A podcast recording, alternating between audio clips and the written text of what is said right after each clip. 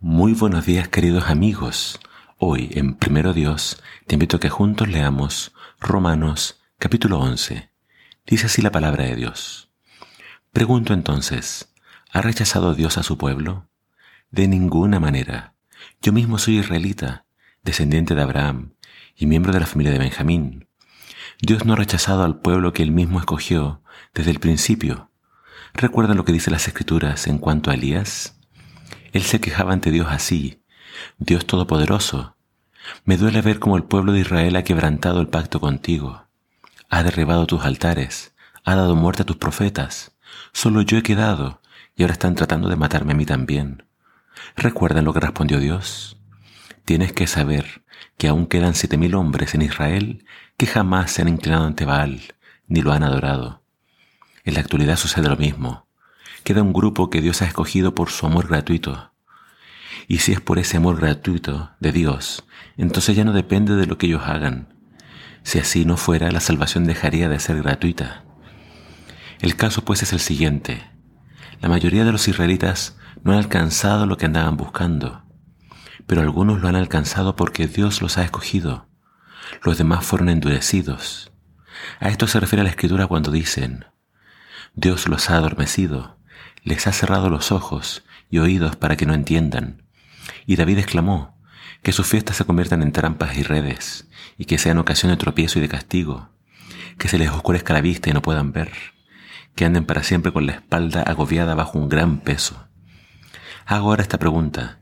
¿Tropezaron los israelitas para no volver a levantarse? Por supuesto que no.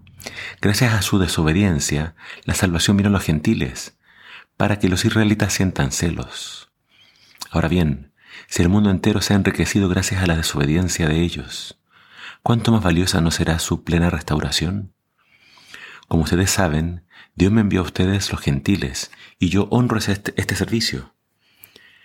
Por ello les predico a ustedes gentiles, para ver si así pongo celosos a algunos de mi propio pueblo, y logro que algunos de ellos se salven.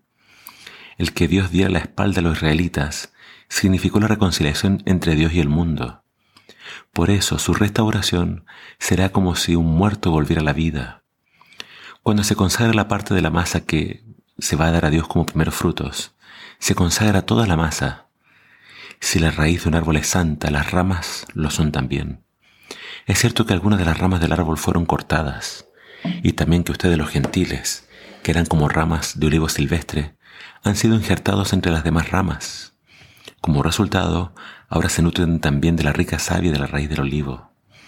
Sin embargo, cuídense de no sentirse mejor que las ramas cortadas. Y si se sienten así, recuerden que no son ustedes quienes nutren la raíz, sino la raíz a ustedes. Bueno, quizás te estés diciendo, si cortaron aquellas ramas, fue para injertarme a mí. Tienes razón. Recuerda que esas ramas fueron cortadas por no creer en Dios, y que tú estás allí porque crees. Por eso no te pongas orgulloso, sé humilde, pues si Dios no vaciló en cortar las ramas que había puesto allí primero, tampoco vacilará en cortarte a ti. Fíjate que Dios a la vez es bondadoso y severo. Aunque es severo contra los que desobedecen, es bondadoso contigo. Pero si no vives de acuerdo con su bondad, también te cortará.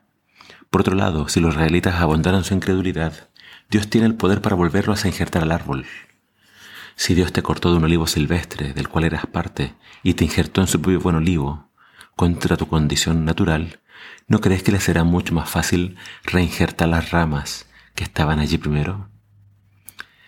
El capítulo sigue, pero vamos a parar acá la lectura para explicar.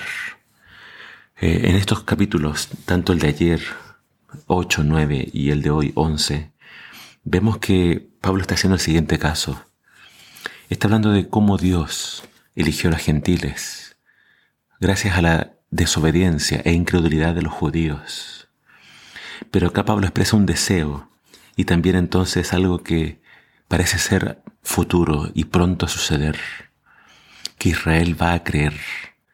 Y estas ramas que fueron cortadas van a ser reinjertadas en este olivo que ahora contiene ramas silvestres, que son los gentiles, y todavía algunas ramas originales de los que habían creído en un principio. No es que Dios haya rechazado a Israel para siempre.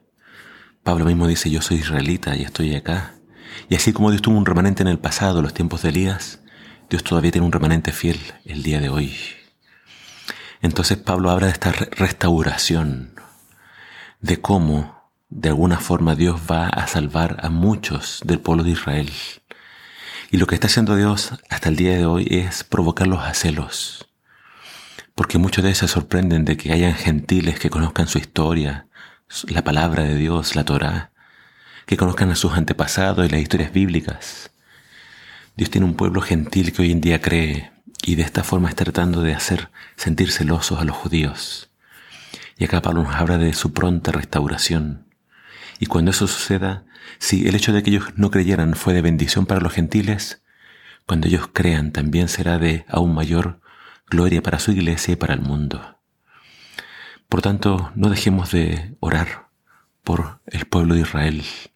Y otro consejo muy importante que da acá Pablo es, no te jactes, no te creas mejor, no te vuelvas orgulloso, porque si Dios cortó a Israel por su incredulidad, Dios nos podría cortar a nosotros por jactarnos o sentirnos mejores que ellos. El plan de salvación siempre apunta a eso, a que somos escogidos por gracia, no por nuestros méritos. Por tanto, debemos permanecer siempre humildes y agradecidos porque Dios nos ha escogido. Que el Señor te bendiga.